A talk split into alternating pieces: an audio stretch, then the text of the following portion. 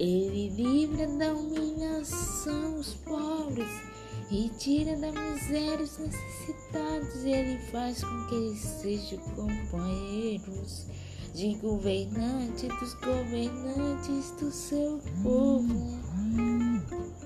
Ele faz com que a mulher que não tem filhos seja respeitada no seu lar, a torne feliz dando-lhe filhos. Aleluia.